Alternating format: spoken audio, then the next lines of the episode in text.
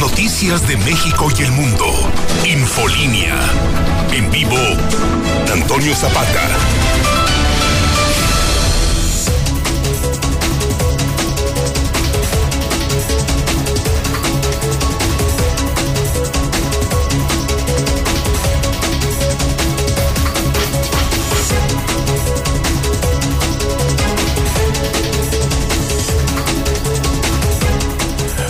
Buenos días, bienvenidos a Infolínea de la Mañana. Mi nombre es Antonio Zapata, el reportero. Y a continuación le tengo a usted las noticias más importantes ocurridas en Aguascalientes, en México y el mundo en las últimas horas.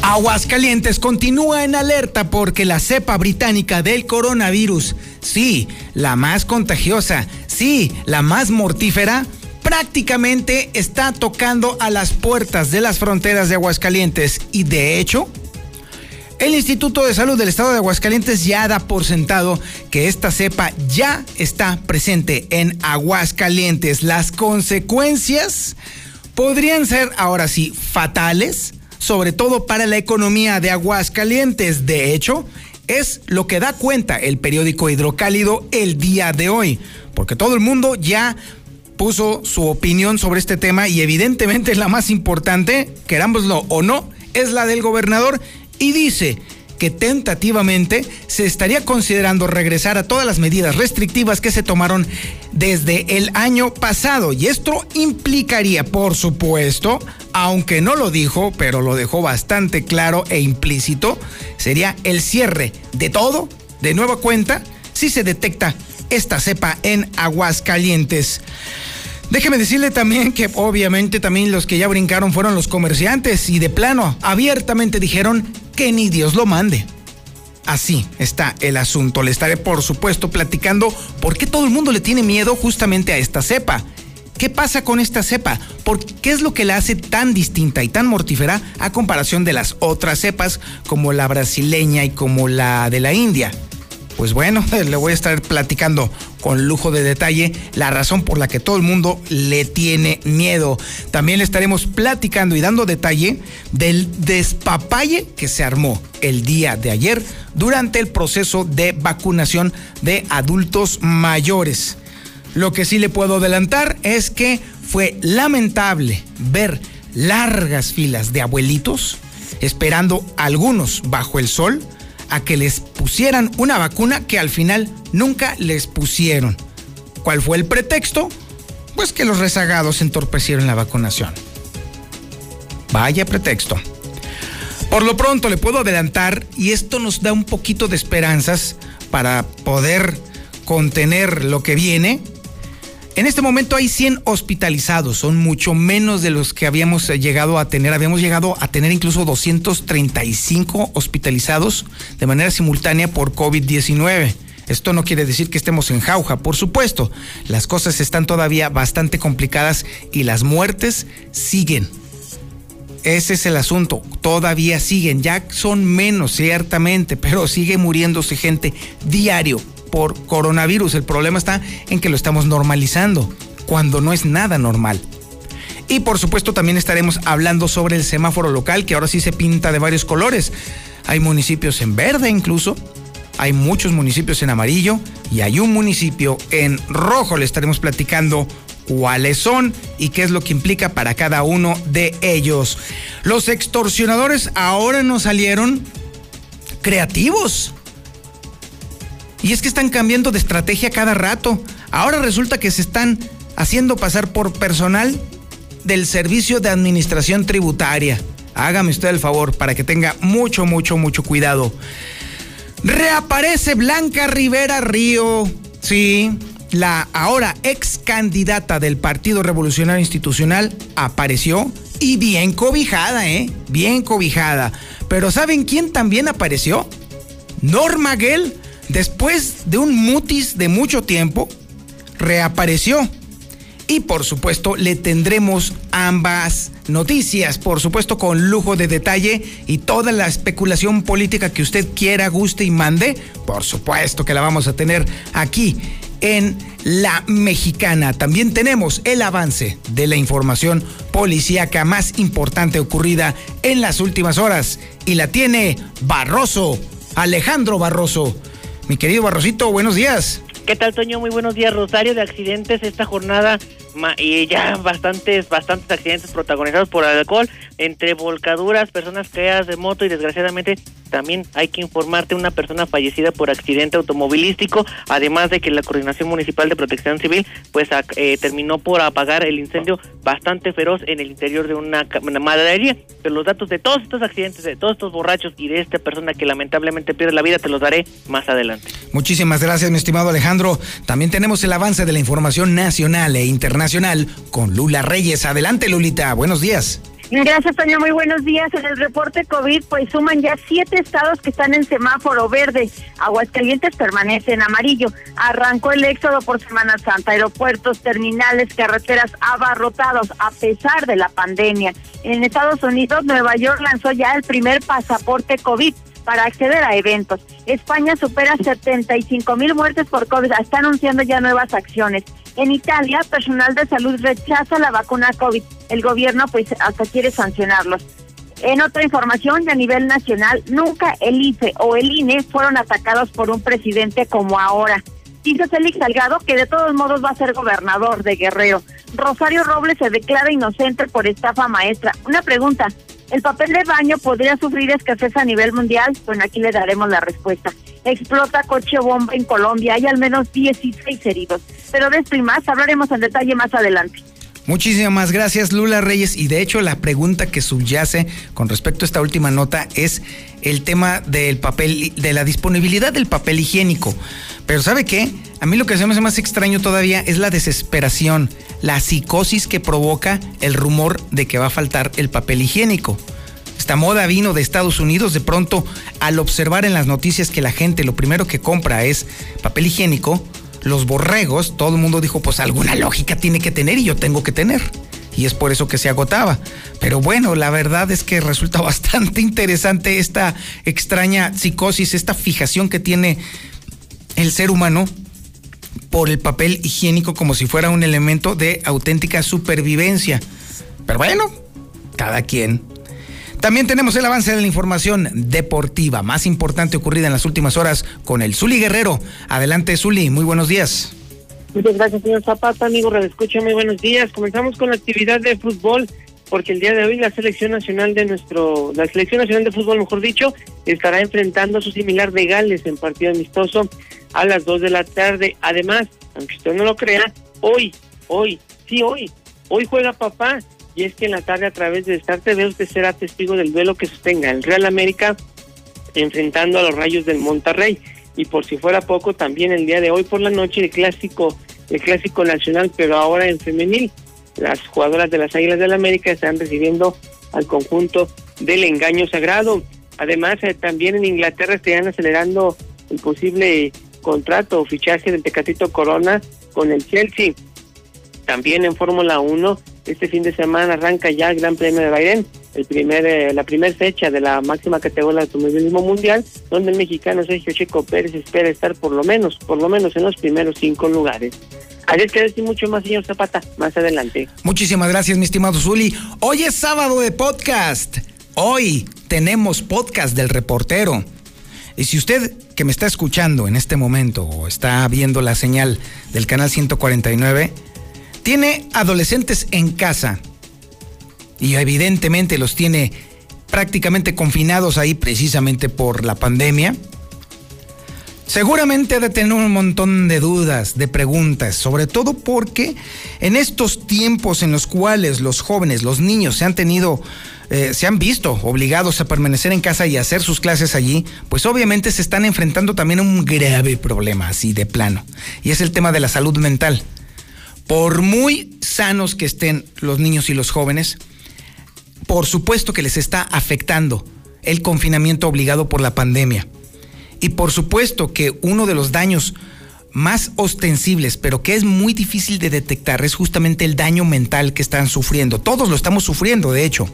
Esta ansiedad que nosotros mismos sentimos de sentirnos atrapados, de no poder salir frecuentemente o como lo hacíamos anteriormente a la calle o incluso salir con los amigos, si nosotros los adultos estamos sintiéndonos eh, con ansiedad, imagínese lo que pasa por la mente de un niño y de un joven. Pues justamente el podcast del reportero versa sobre el asunto. Hablaremos sobre los adolescentes y la pandemia, el daño mental que puede provocarles y las formas que tenemos para poder paliar o mejorar la situación y el entorno, porque no se trata nada más de quejarse, se trata precisamente de hacer propuestas, de proponer y de hacer sugerencias para que entonces podamos mejorar la salud mental de los chavos y de los niños que están ahorita confinados y que por lo que estamos viendo seguirán confinados. No se ve solución pronta en el tema de la disponibilidad de la infraestructura escolar mientras esté esta situación, ante la amenaza inminente, no solamente de la tercera ola, sino también incluso de la llegada de la cepa británica a nuestra zona, pues definitivamente no se ve por ningún lado que haya condiciones para reabrir las escuelas. Y esto genera un problema también para los chavos y es cosa de verlo. No se trata nada más de poner pan y comida sobre la mesa. Se trata también de darles estabilidad a los jóvenes y a los niños. De eso se trata justamente el podcast del reportero.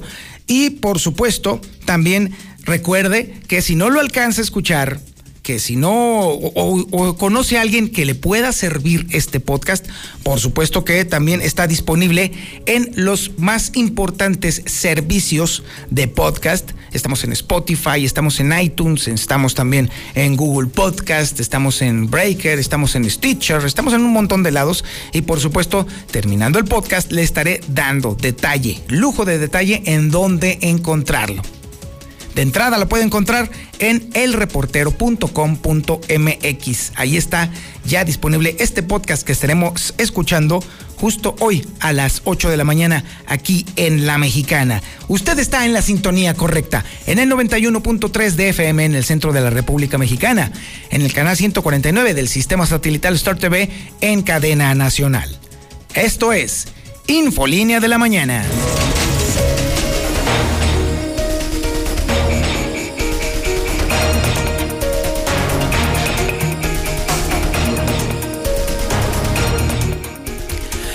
Ayer el periódico Hidrocálido la rompió. Así de plano. Así se la canto y así se la firmo y se la firmo.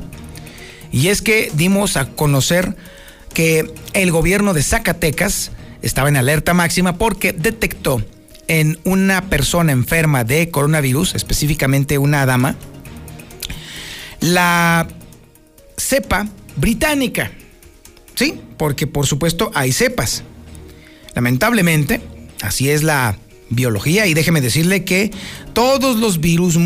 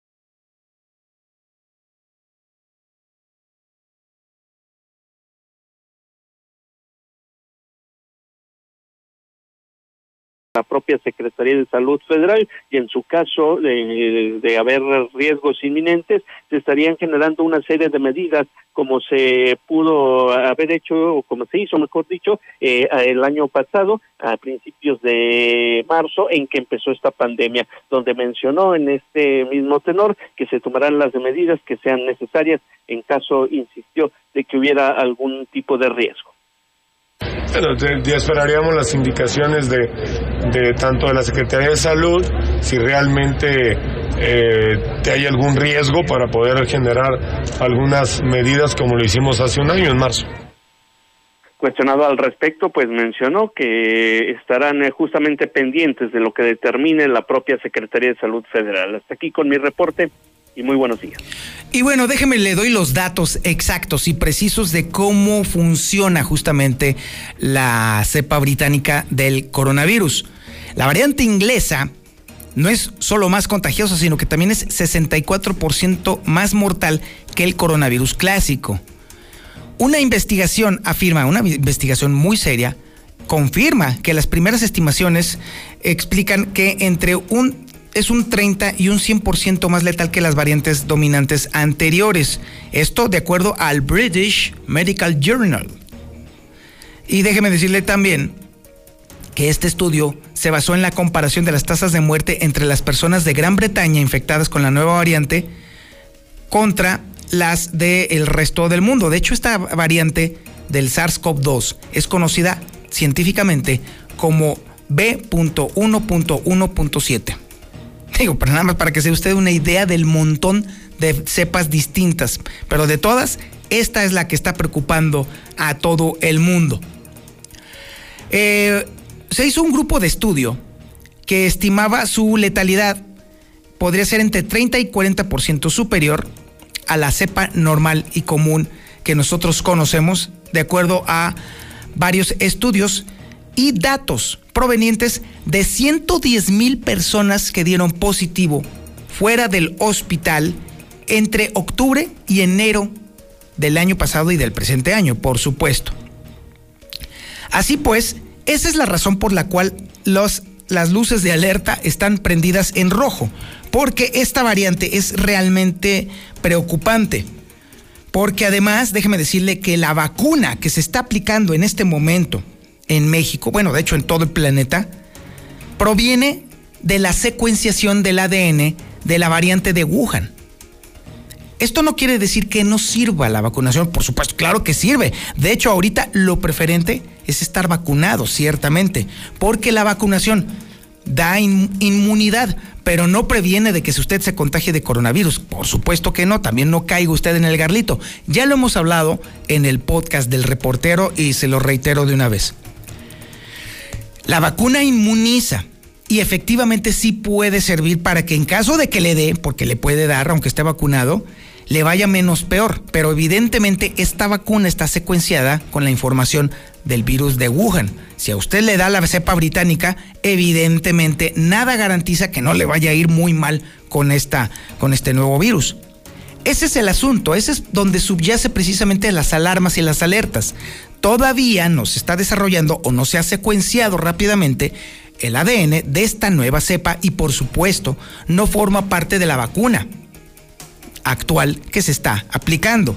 Esa es la razón por la que todo el mundo está realmente preocupado. Y una parte en donde la preocupación está bastante fuerte es evidentemente en el sector comercio, porque si esta cepa llegara y empezara a diseminarse como lo ha hecho la cepa de Wuhan, pues entonces implicaría otro riesgo de salud tan grave como el primero y por supuesto implicaría cierre y confinamiento todavía más severo. Y esto ahora sí sería la puntilla para el comercio. Marcela González tiene precisamente la historia de lo que dicen y cómo se santiguan los comerciantes del centro. Marcela González, muy buenos días.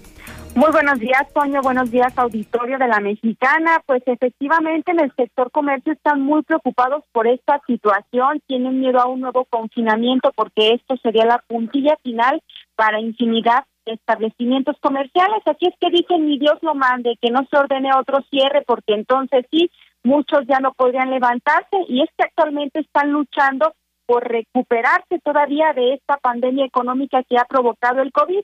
La presidenta de la Asociación de Comerciantes del Centro, Perla Romo, comentó que actualmente los comercios están operando, si bien les da, con ventas entre el 50 y 60%, lo cual es insuficiente para cubrir todos los gastos de operación.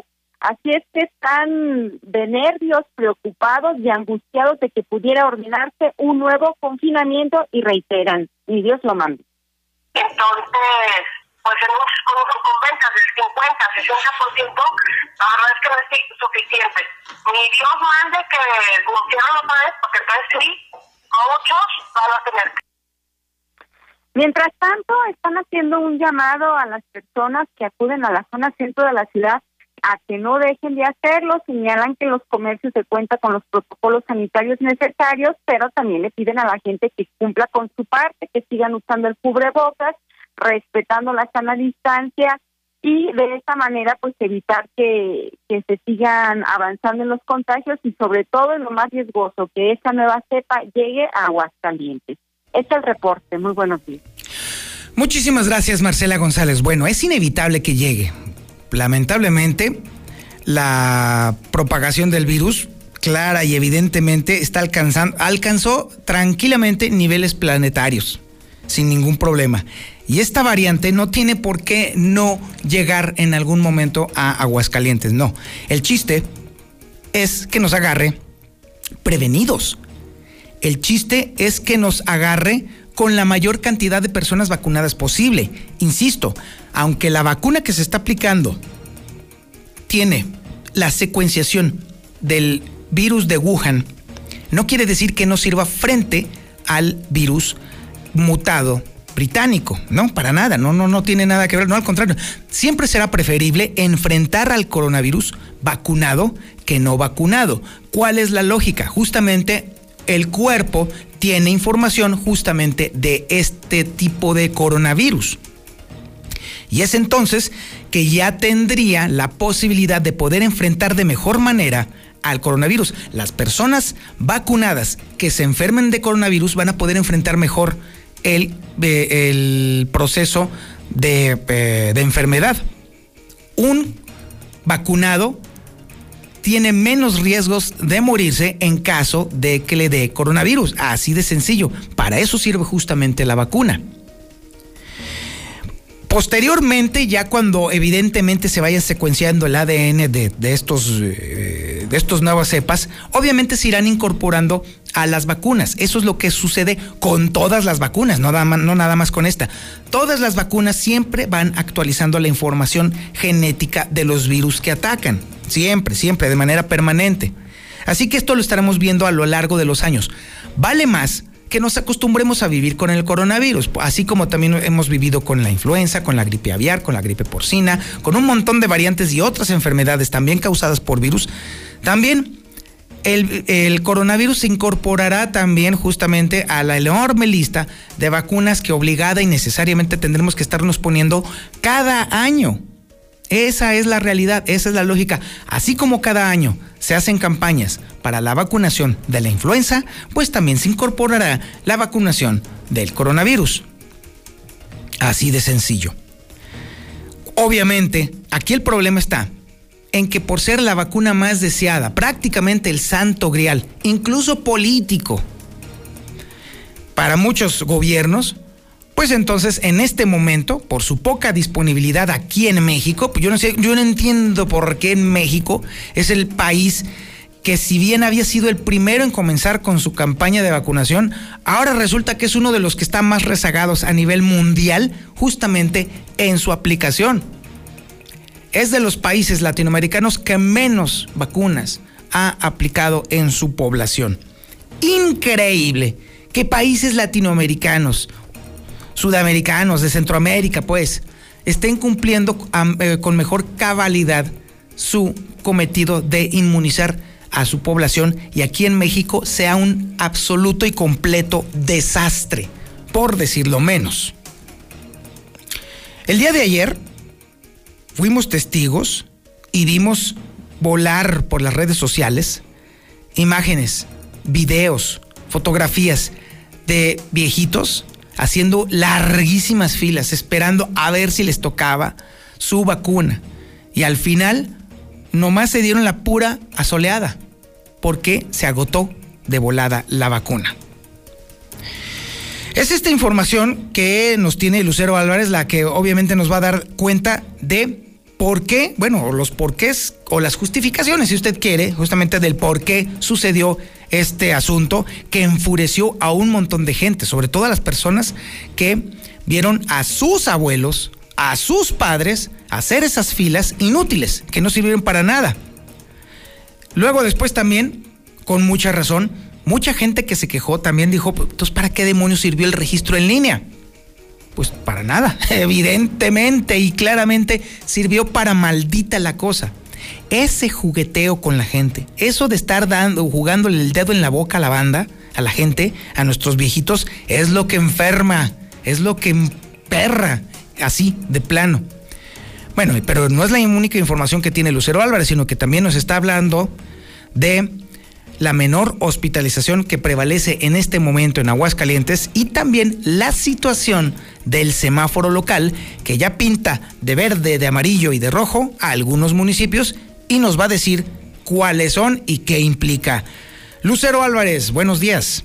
Gracias, Toño. Muy buenos días a ti a quienes nos sintonizan. Pues aseguran desde la Secretaría del Bienestar que fueron los rezagados quienes entorpecieron el proceso de vacunación. Y es que hay que recordar que sí hubo muchas personas formadas desde un día anterior de que se recibieron las vacunas en Aguascalientes y aseguran que justamente quienes no pertenecían a las letras B, C y D fueron quienes provocaron todo este desorden en las largas filas y en que desde muy temprana hora, casi 24 horas antes, estuvieran haciendo fila apartando su lugar e incluso con la intención de quedarse a dormir para ser los primeros en recibir este biológico. Así lo dio a conocer Aldo Ruiz, delegado de la Secretaría del Bienestar. Pero es importante que la gente respete el orden alfabético. Claro. No se va a quedar nadie sin vacuna de 60 años en adelante. Este, y sí todos tenemos que llevar nuestra responsabilidad. Todas y todos. Entonces, se va, eh, no es que se corrija o no, la vez pasada se hizo igual. Este, la vez pasada se repartieron las fichas desde las 4 de la tarde, solo que ya ahora llegaron a las 8 de la mañana y si nosotros este, no somos claros en ese criterio, ya no van a, o sea, van a querer que sea una semana o dos de anticipación. Entonces, por eso es importante llamar a la conciencia, ya que la gente respete la, este, el abecedario. En otro tema, y de acuerdo al informe que da a conocer la Secretaría de Salud, bajó hasta 93 el número de pacientes internados a causa del COVID es una cifra con apenas dos dígitos que no se registraba en Aguascalientes desde incluso el año pasado. Sin embargo, también lo que se actualiza en este viernes es el semáforo local, en el cual ya de manera histórica llama la atención que dos municipios, el de Asientos y Rincón de Romos, se encuentran en verde. De esta manera hay que decirlo, las restricciones son menos porque ahora tienen la autorización incluso para celebrar fiestas sociales, patronales pero de forma discrecional, en tanto que, por ejemplo, los antros, los bares o las cantinas, aquellos negocios que son reglamentados, ellos ya no tienen restricción de horario, pero sí deben de ingresar únicamente al 70% de su capacidad.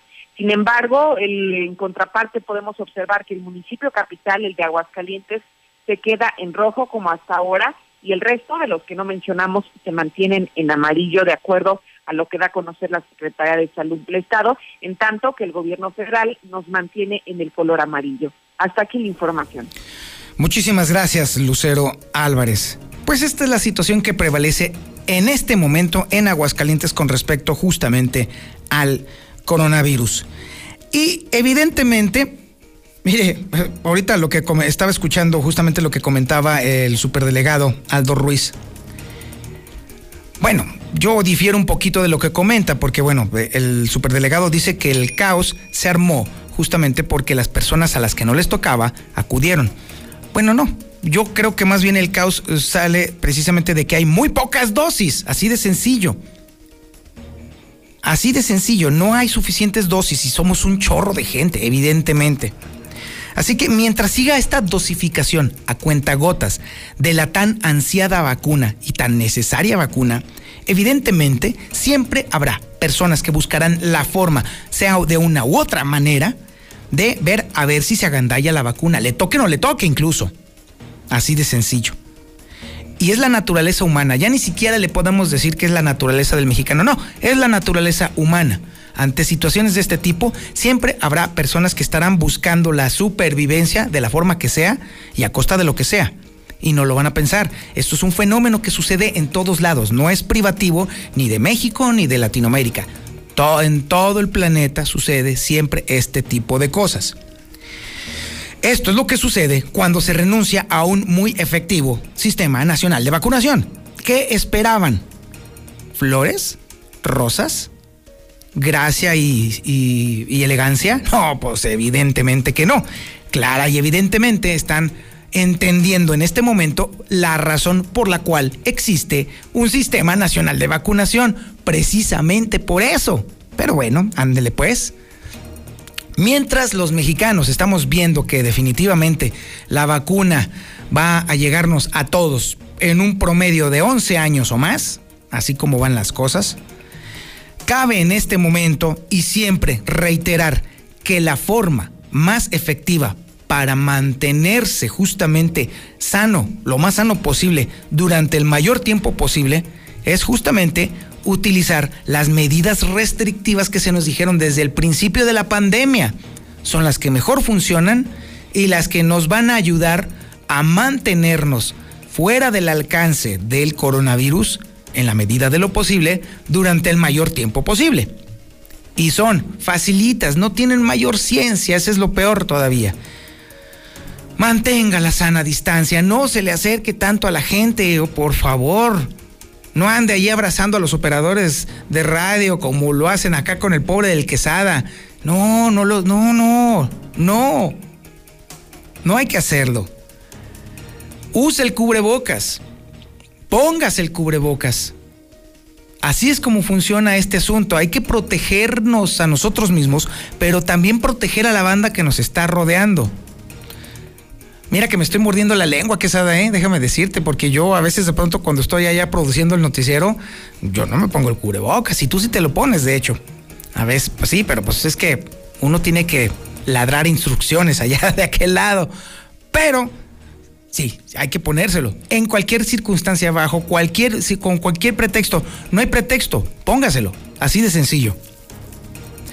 No acuda a lugares en donde va a haber multitudes, en donde va a haber muchas personas. No sé, o sea, en la medida posible, entienda, estamos en pandemia. No salga de vacaciones porque es exponerse usted y su familia de manera gratuita. Y la realidad es que aunque uno desee con todas las ganas del mundo andar de vacaciones, ahorita no es conveniente. Es una cuestión de supervivencia, no, no se haga pato. Ningún pretexto sirve para decir que ya me urgen vacaciones cuando está en riesgo su vida y la vida de su familia. Salir de vacaciones en este momento de pandemia mundial es una irresponsabilidad. Me digan lo que me digan. Y el ponga usted el paro que quiera, es una irresponsabilidad. Claro, obviamente, como pues poca la gente que está haciéndolo, obviamente los paquetes de turísticos ahorita están pero pero de lujo. Fáciles de pagar, sí, exactamente, pero es un pase muy probable al hospital si usted se llega a contagiar o peor todavía, ¿qué tal le sentaría a usted darse cuenta de que precisamente por llevarse a la familia de vacaciones, alguno de ellos regresó infectado de coronavirus y peor todavía, a su regreso infectan a los más grandes de la casa? Ya no está chido, ¿verdad? ¿Habrá valido la pena salir de vacaciones para infectar y matar a alguien de su familia? Ahí se lo dejo a su conciencia y a su criterio. Por supuesto, sigue funcionando todavía muy bien el estarse lavando las manos lo más frecuentemente posible. Por supuesto que es útil. Sanitizarse las manos de manera constante le permite a usted que al momento de involuntariamente llevarse las manos a la cara, a la boca, a la nariz, a los ojos, entonces no introduzca usted el virus en su propio cuerpo. De eso se trata precisamente. Entre más limpias estén sus manos, entre más limpias mantenga usted las superficies, menos probable será que el virus, el coronavirus, entre a su organismo. Ese es el mecanismo lógico, inevitable. El virus, por lo pronto, se sigue transmitiendo, bueno, más bien sigue entrando al cuerpo humano a través de los ojos, a través de la nariz y a través de la boca. El virus no traspasa la piel. Así que esa es la lógica. Simple, sencilla, no tiene mayor ciencia. Y en la medida de que usted refuerce estas restricciones, eh, estas, eh, estas actitudes frente a la pandemia, en esa misma medida, entonces estará no solamente salvándose usted, sino también salvando a otras personas. No bajemos la guardia, este es el peor momento para bajar la guardia. No, aunque esté la vacuna, de todos modos, todos estamos en riesgo, incluso los vacunados. Sí, los vacunados tienen mayores posibilidades de sobrevivir sin problemas en la enfermedad. Pero resulta que un chorro de gente no estamos vacunados y por lo visto no vamos a estar vacunados en un muy buen rato, en años incluso. Así que las medidas están en nuestras manos. Somos nosotros los responsables de nosotros mismos y de las personas que nos rodean. Y bueno, ha llegado el momento de conocer la información nacional e internacional sobre la situación que prevalece en materia de coronavirus. Y toda esa información la tiene Lula Reyes. Adelante, Lulita. Buenos días. Eh, gracias, Toño. Muy buenos días. México registra 200.862 fallecidos por la pandemia de COVID-19, de acuerdo con cifras oficiales, mientras que el número de contagios por este patógeno suma ya dos millones doscientos diecinueve mil ochocientos cuarenta y cinco casos, esto en todo el país.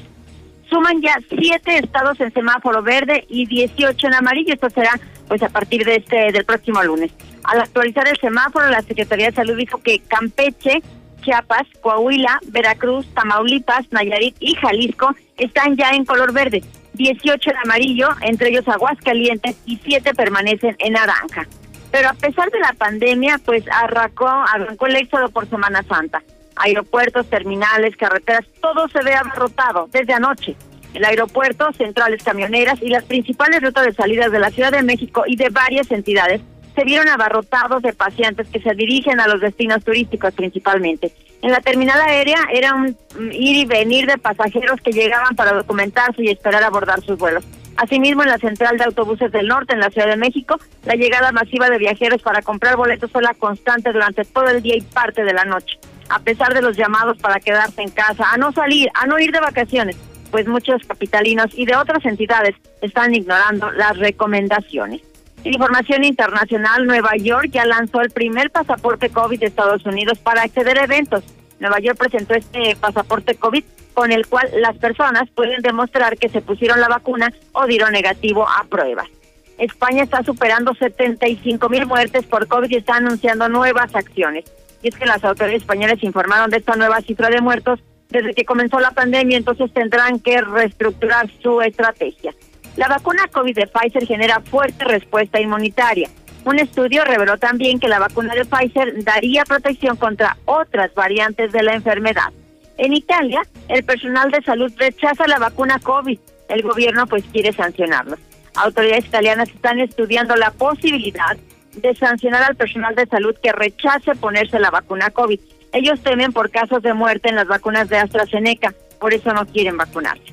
Brasil registra nuevo récord diario, 3.650 nuevas muertes en tan solo 24 horas la pandemia de COVID que llegó pues hace un año ya a Brasil, como a todo el mundo, ha causado un total de 307.112 muertos por coronavirus.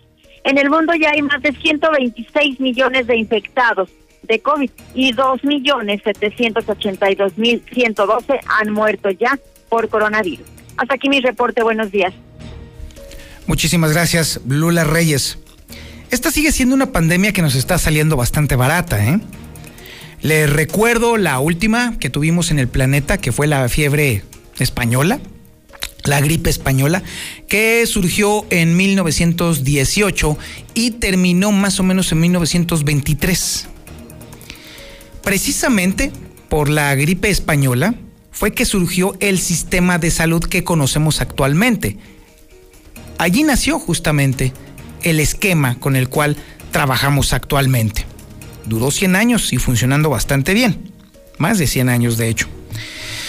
Y ahora que estamos en este proceso, aunque los avances científicos han sido exponencialmente muy eh, rapidísimos, pero rápidos, es increíble que se haya logrado desarrollar una vacuna con esta velocidad increíble, de verdad, lo cual da cuenta justamente de los avances tecnológicos y científicos que se han tenido en las últimas eh, décadas. Pero aún así, el hecho de que evidentemente seamos tantos humanos en la superficie del planeta, pues también nos da cuenta de el enorme reto que implica justamente lograr inmunizar a tanta gente. Este reto también implica entonces que, eh, que, nuestra responsabilidad vaya incluso más allá de nuestro metro cuadrado, por así decirlo. No se trata nada más de mí, no se trata nada más del yo. Se trata justamente de que comencemos a pensar de una manera un poquito más global. Es inevitable nuestra relación con las demás personas. Y el hecho de que solamente estemos pensando en nuestro bienestar inmediato también nos hace poquito menos que animales, porque incluso hasta los animales de pronto tienen conciencia social o conciencia de especie y resulta que los que menos la tenemos somos nosotros, es increíble. En la medida de que podamos, logremos, comencemos a pensar en los demás y que el beneficio de los demás es también es un beneficio para mí, entonces podremos entonces avanzar como sociedad en la búsqueda justamente de mejores mecanismos para protegernos y proteger lo que nos cuida.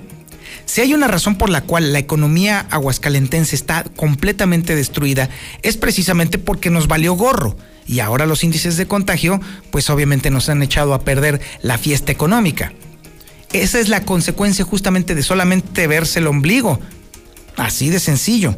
Entonces, Mientras más pronto logremos una conciencia social, entonces veremos mejores momentos para Aguascalientes. Hoy por hoy, seguimos viéndonos el ombligo y las consecuencias han sido catastróficas. ¿Hasta cuándo? Habrá que ver. Vamos a un corte publicitario y regresamos. Esto es Infolínea de la Mañana. ¿Te imaginas tener en tus manos toda la información del día a día? Ahora todos los días, hidrocálido y aguas con tu boceador o hasta la puerta de tu casa. Exige el aguas dentro del periódico hidrocálido. Buenos días, señor locutor. Ya tenemos más de ocho días sin agua. Que se pongan las pilas Veolia, por favor, ya. Pues yo digo que el rezago en las vacunas se debe a que tienen politizado el tema, o sea, quieren que estén las campañas políticas y, Morena en, en, vacunando, o sea, para ganar adeptos, ganar votos, o sea, qué puercos. ¿Qué tal, Toño? Buenos días, yo escucho a la mexicana. Mira, yo traigo un taxi y ayer yo vi cómo abusan de los abuelitos, los forman les dicen que va a haber fichas, no hubo fichas y yo me fijé que si eran de la letra que les correspondía. Y luego ya los, los, inyectan, les ponen la dosis y luego les hacen dar sus datos de la credencial del lector. O sea, ¿qué tiene que ver eso, mi Toño? La verdad vienen las votaciones y ahora sí ya todos estamos en amarillo. Que no jueguen con los adultos mayores, primero no los sacan y ahora abusan de ellos para sus datos del INE. Buenos días. El día de ayer mi mamá fue a la vacuna y ella le tocaba la C, pero las fichas dijeron que las habían entregado el domingo anterior y, y cuando las noticias dijeron que no era necesario ir a formarse por fichas ni quedarse tanto tiempo y había muchísima gente y mucha gente no alcanzó si van por letra y es un solo día y, y no alcanzan las vacunas, hay que se le puede hacer. Pregunta uno ahí que cuándo van a dar las fichas y no supieron dar respuesta, que no saben cuándo. Entonces, así como las personas van a recoger la ficha. Cumbres tiene más de ocho días sin agua. Por favor, ayúdenos. Veolia, ya. Ya estuvo bien. El recibo llega exacto, eso sí. No abusen. Infolinia. Infolinia. 91.3 FM. XHPLA. La Mexicana. La Mexicana. Transmitiendo desde el edificio inteligente de Radio Universal. Ecuador 306, Las Américas. La Mexicana. La que sí escucha a la gente. La casa del número uno. José Luis Morales. Infolínea. Infolínea. El hidrocálido.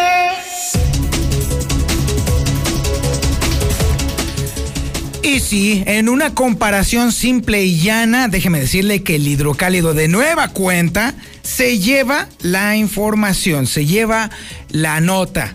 Y es que, ¿cuál es la nota? Pues definitivamente después de que dimos nosotros otra vez a conocer que ya estaba tocando a la puerta la cepa británica del coronavirus, evidentemente era necesario no solamente el tema de las reacciones, sino también de las posibles consecuencias. Y eso es justamente lo que trae hoy el periódico Hidrocálido. En su primera plana, la realidad es que se cerraría todo de nuevo cuenta si llega aquí la cepa británica. Y de hecho, déjeme decirle que el Instituto de Salud del Estado de Aguascalientes da por sentado de que ya anda por aquí. Definitivamente. Zacatecas está un tiro de piedra. Zacatecas tiene una enorme relación comercial y social con Aguascalientes. Así que prácticamente es un hecho que la cepa ya anda por aquí pululando. Eso es inevitablemente. Tenemos todas las versiones aquí en el periódico Hidrocálido. Tenemos los comentarios de Martín Orozco Sandoval, tenemos los comentarios del doctor Pisa, los de Coparmex, los comerciantes del centro, todos están opinando aquí en el periódico Hidrocálido. ¿Y sabe qué? Si yo fuera urbanero, si yo fuera taxista, también definitivamente estaría comprando el periódico Hidrocálido porque ¿qué cree? Va a haber manifestación el día de hoy. De una vez váyanse preparando. Vayan agarrando paciencia porque sí, pero va a ser una manifestación muy justa. Y es que personal de salud el día de hoy van a manifestarse ahí en el centro de la ciudad precisamente porque no los han vacunado. Ellos se quejan que cómo es posible que ya se esté especulando con la posibilidad de inmunizar a los maestros cuando todavía no se ha terminado de vacunar ni siquiera medianamente al personal de salud. Así que de plano, abiertamente se van a manifestar. También tenemos la información sobre cómo se exhibió feo, muy feo, bastante feo, la, administración del gobernador Martín Orozco Sandoval en TV Azteca. Uf, qué descobijadota, ¿eh? Fea, fea, fea. Y lo peor de todo es que fue una descobijada tremenda con datos precisos, cifras muy precisas, muy exactas. De hecho, es prácticamente también lo que hemos estado informando nosotros en este, en este sentido. Nada más que ahora ya trasciende a nivel nacional. Y ouch, ouch, ahí sí duele porque además es la triste verdad. Hablaré, ahí hablamos también en el periódico Hidrocálido sobre las tremendas aglomeraciones y la molestia en la vacunación y de cómo un montón de abuelitos nada más recibieron una sobredosis de sol, ¿eh? porque eso fue lo único que se llevaron. No se llevaron la no fueron vacunados, ahí los tuvieron de pie en muchos casos, bajo los rayos inclementes del sol, y ya, eso fue todo lo que se llevaron. Ah, eso sí, también su dosis de frustración y enojo pero bueno, marca, llorarás. También la información sobre que Manuel Bartlett acusa a las empresas de no pagar la red eléctrica y de robar a 76 mil clientes. Y también la versión de Rosario Robles, que es inocente. Toda la información está en el periódico Hidrocálido. También tenemos la opinión de Eduardo del Río, de Ricardo Monreal Ávila, de Catón, de Salvador Farías y Gareda, mi querido brother, y también de Alejandro Moreno, el presidente del PRI nacional. Ahí están todos los que deben de estar. Ha llegado el momento del podcast del reportero. ¿Tiene usted adolescentes en casa? Y usted está metido en broncas por la pandemia, pues bueno, déjeme decirle que sí, hay broncas en casa, ¿eh? Pero ¿sabe qué? Lamentablemente, poco nos hemos ocupado en la salud mental de los jóvenes. Y créame que ellos son los que más sufren. En una etapa en la que están definiendo su personalidad y están definiendo justamente su acción en el planeta, que nos haya caído en este preciso instante la pandemia, nos supone un doble reto a los padres de familia para que precisamente nuestros jóvenes nuestros adolescentes lo pasen menos peor durante este momento crucial de la humanidad. De eso se trata justamente el reportero. Adolescentes y pandemia. Corre podcast.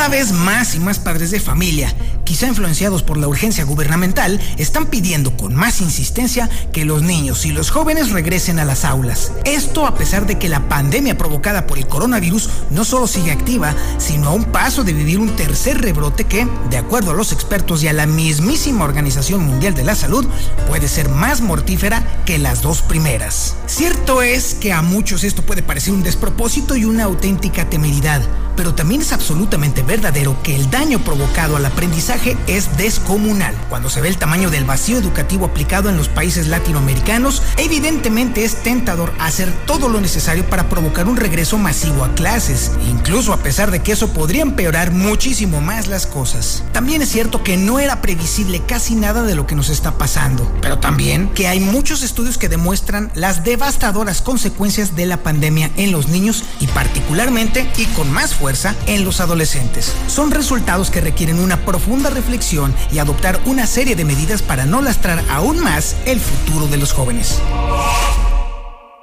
Por eso, el podcast de El Reportero dará un repaso sobre las verdaderas repercusiones que tiene la pandemia sobre la salud mental de los adolescentes y obviamente qué podemos hacer para paliarlas y resolverlas. No hace falta recordarlo, pero más vale recordarlo. La principal medida para evitar el contagio de la COVID-19 en todo el mundo ha sido el aislamiento y el distanciamiento social. Así, desde el 14 de marzo del 2020 cerraron escuelas, institutos y centros deportivos en todo nuestro país. Estas circunstancias han afectado a toda la población, pero parece que son los niños y los adolescentes, junto con los ancianos, los más vulnerables. Lamentablemente, el tema de la supervivencia, la falta de empleo, el cierre de empresas y los efectos desastrosos sobre una economía que ya de por sí va a la baja, nos han distraído de un tema que tiene que ver ni más ni menos que con el futuro de nuestros propios hijos, porque la prevalencia de síntomas psicológicos como el estrés, la ansiedad, la tristeza y las adicciones, además de trastornos mentales entre la juventud, han crecido de manera exponencial. En comparación con los adultos, las consecuencias adversas de la pandemia en la salud mental de los adolescentes pueden ser más prolongadas e intensas. Su impacto depende de varios factores, su edad, su situación educativa, la existencia de discapacidades, sus antecedentes de trastornos mentales, el bajo nivel social, las enfermedades de los padres, incluida la COVID-19, y el grado de estructuración y cohesión familiar. Las manifestaciones psicológicas más frecuentes en los adolescentes son las tentativas de suicidio, los problemas de la conducta alimentaria y los cuadros depresivos con predominio de irritabilidad e incapacidad para disfrutar de las cosas con las que antes disfrutaban. Las principales causas de esta crisis se deben a que la familia, la escuela y los amigos han perdido el efecto que facilitaba el manejo emocional de los jóvenes. La pérdida de las costumbres y las rutinas familiares, la ausencia del entorno estructurado de la escuela, el aburrimiento, las dificultades para participar en actividades deportivas y para salir con los amigos se encuentran entre las causas relacionadas con los problemas psicológicos. Los prolongados meses de pandemia han generado en muchos de ellos gran incertidumbre sobre su futuro académico y laboral y se han volcado en actividades compulsivas vinculadas a Internet con el consecuente aislamiento de relaciones sociales positivas y una mayor exposición al acoso y al abuso. Dicho de otra forma, hay demasiados factores que han modificado las rutinas familiares, escolares, y de ocio, haciéndolas más aburridas o suprimiéndolas por completo, lo que se asocia a una gran incertidumbre del futuro inmediato. Prácticamente los dejamos solos, las estrategias que siguen los niños y los adolescentes para intentar compensar la actual situación son las centradas en el uso compulsivo de Internet y las redes sociales, en las conductas adictivas y el aislamiento. De prolongarse estos comportamientos, como lamentablemente está ocurriendo, se favorece el desarrollo de trastornos depresivos, tentativas de suicidio, trastornos de la conducta alimentaria y las adicciones. Como en todo, nos toca a los padres de familia hacer algo para aliviar esta situación. Sí, ya sé que no van a faltar los que salgan a decir que están muy ocupados poniendo comida en la mesa, pero el proporcionar a nuestros niños y jóvenes con un mínimo de certidumbre y herramientas para enfrentar esta crisis también es nuestra completa, total y absoluta responsabilidad.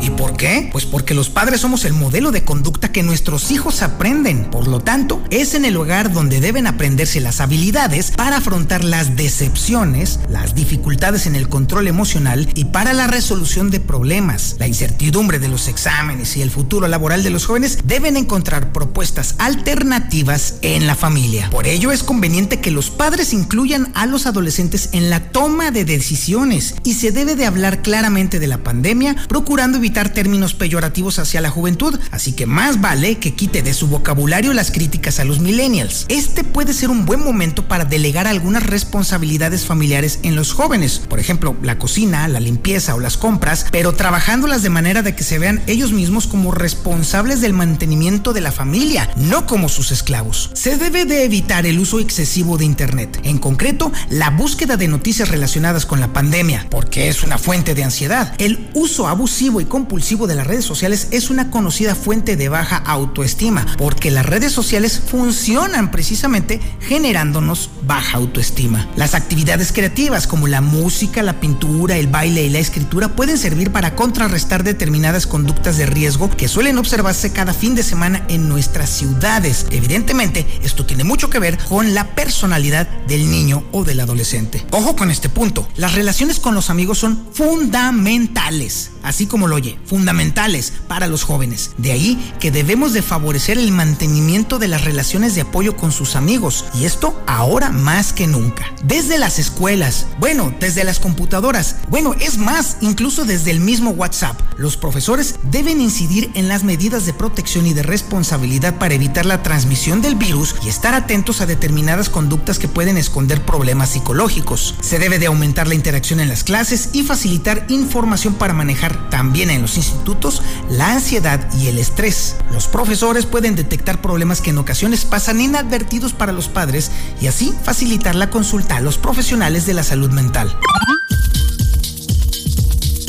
Los pediatras y los médicos de familia están acostumbrados a reconocer las manifestaciones físicas de los problemas emocionales, como lo pueden ser dolores y autolesiones que son las más frecuentes, que se convierten en la puerta de entrada de diferentes malestares. Esto les capacita para poder informar y educar a los padres para la derivación a los profesionales de la salud mental. A su vez, los profesionales de la salud mental infantil y juvenil tienen un papel determinante en el manejo de esta crisis y deberían compaginar las intervenciones presenciales con las realizadas en línea. Se requiere que ellos tengan un enorme esfuerzo en la coordinación con las familias, con los profesores y con los voluntarios que sirva de red de apoyo a los adolescentes. Los ingresos psiquiátricos deberían ser la última opción, ya que este último recurso representa el fracaso total del apoyo comunitario y, de ser necesario, se debe de intentar disminuir el estrés y el estigma asociado a la hospitalización psiquiátrica. Los equipos de salud mental tienen una importantísima labor formativa de los pediatras, médicos de familia y profesores en la detección de los trastornos mentales de los jóvenes. Además, los psicólogos clínicos deben diseñar y poner en práctica intervenciones conductuales de corta duración para el manejo de trastornos mentales frecuentes, como el trastorno por déficit de atención e hiperactividad, el abuso de sustancias o los problemas de juego, centrándose en técnicas psicoeducativas donde se incluyan a los padres. Por si fuera poco, los psiquiatras deben de ser mucho más prudentes, si cabe, a la hora de elegir estrategias farmacológicas frente a las psicoterapéuticas. Es imprescindible, pues, que los profesionales de la salud mental organicen estudios longitudinales para evaluar las consecuencias de la pandemia.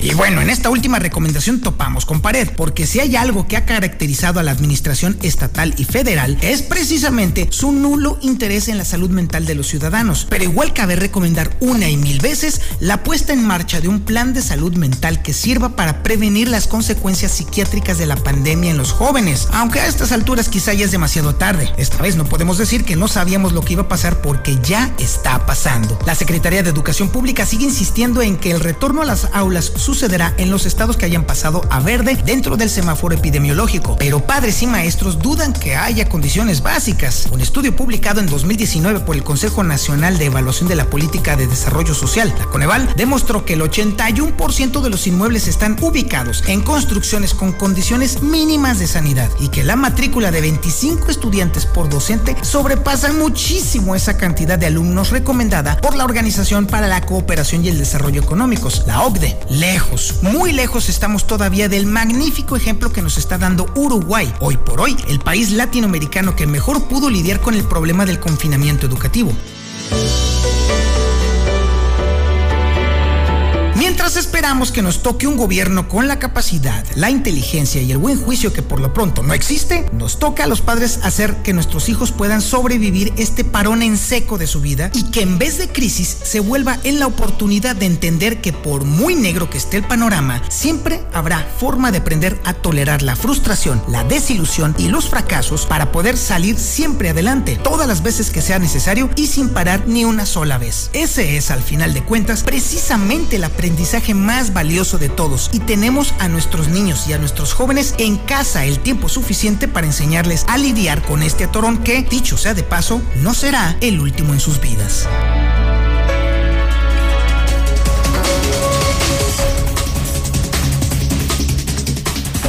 Ahí tiene usted el podcast de El Reportero sobre este tema. Y sí, creo yo firmemente en que el tema se basa y se centra específicamente en enseñar a nuestros hijos a tolerar la frustración. Porque frustraciones, errores y atorones en la vida, todo el tiempo los va a haber. Así es la vida, así funciona nuestra vida. Lo sabemos ahora como adultos y hemos padecido toda nuestra vida justamente el estar enfrentándonos una y otra y otra y otra y otra y otra vez a las frustraciones. Eso es algo que nuestros hijos no tienen. Eso es justamente la experiencia. Y entre más enseñemos a nuestros hijos a tolerar la frustración, entonces más pronto van a tener herramientas mentales para poder lidiar con ello, superarlo y entonces volver a la carga. Porque la vida en eso se basa, en cometer un error, sobreponerse y vámonos para adelante. Otro error, sobreponerse y vámonos para adelante. De eso justamente se trata. Los adultos somos una colección de traumas. Somos una auténtica enciclopedia de problemas mentales. Lo sabemos perfectamente, nos conocemos muy bien nosotros mismos y sabemos muy claramente dónde están nuestras debilidades y también nuestras fortalezas. Eso es algo que todavía nuestros hijos, nuestros adolescentes están construyendo en este momento. A veces, y muchas veces, perdemos la paciencia y quisiéramos ver que nuestros hijos entendieran y comprendieran, como nosotros lo hacemos, cómo salvar una situación. Siempre se nos olvida, la mayor parte de las veces, que ellos no tienen esas herramientas mentales todavía desarrolladas. Ayudémosles, los tenemos ahí en la casa, ahí están, disque de baquetones. No, pues aprovechemos entonces justamente y entonces enseñarles a que cuando nos caemos nos levantamos, no nos quedamos ahí tirados como mensos. No, claro que no. Se trata de levantarse. Se trata de volver a la carga una y otra y otra y otra y otra vez. Ese es el chiste justamente. Entre más pronto y más temprano nuestros hijos comprendan este mecanismo, van a salir adelante mucho más rápido. Van a poder enfrentarse a un mundo que es muy gacho, porque así es el mundo. ¿Y sabe qué? Está todo dar, porque entonces la idea, si usted quiere banal, de que se nos resbalen los problemas y sigamos adelante, es precisamente las que les van a ayudar a enfrentarse a este planeta plagado de problemas. De eso se trata justamente. Pero bueno, ya voy a dejar de pontificar porque ya me estoy poniendo aquí medio, medio acá, medio intenso. Y ahora nos vamos con la información, por supuesto. Oiga, hablando precisamente de problemas, de muchos problemas que tiene este mundo, pues los extorsionadores. Justamente, ese es uno de los grandes problemas que tenemos como sociedad. Y es que ya se están haciendo incluso pasar como personal del SAT. ¡A carambas! Marcela González tiene esta información. Adelante, Marcela, buenos días. Buenos días, Toño. Buenos días, auditorio de la Mexicana. Pues los extorsionadores siguen pegando en Aguascalientes. Es un delito que no ha desaparecido. Únicamente se transforma constantemente la estrategia que los delincuentes utilizan para engañar a sus víctimas. Y ahora, como lo mencionas, se están haciendo pasar hasta por personal del SAT para enredar a la gente y obligarles a hacer depósito como si fuera el supuesto pago de impuestos. Le señalan a las víctimas que seleccionan y les llaman telefónicamente que les llegó un envío de Estados Unidos.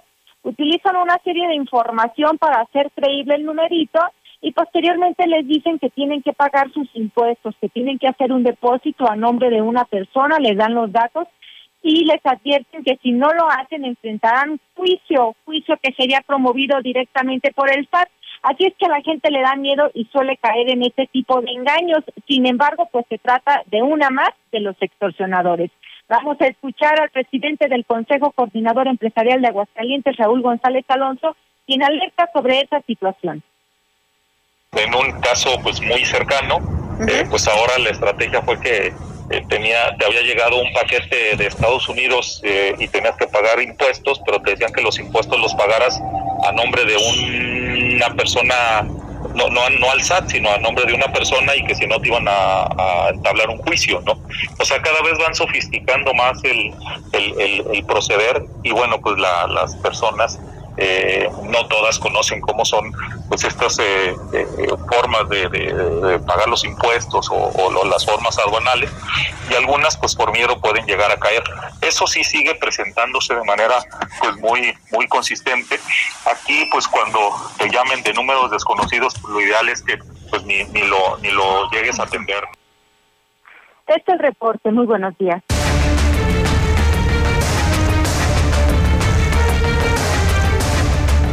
Ahora nos vamos con la información policíaca más importante y relevante del momento, con el señor Alejandro Barroso.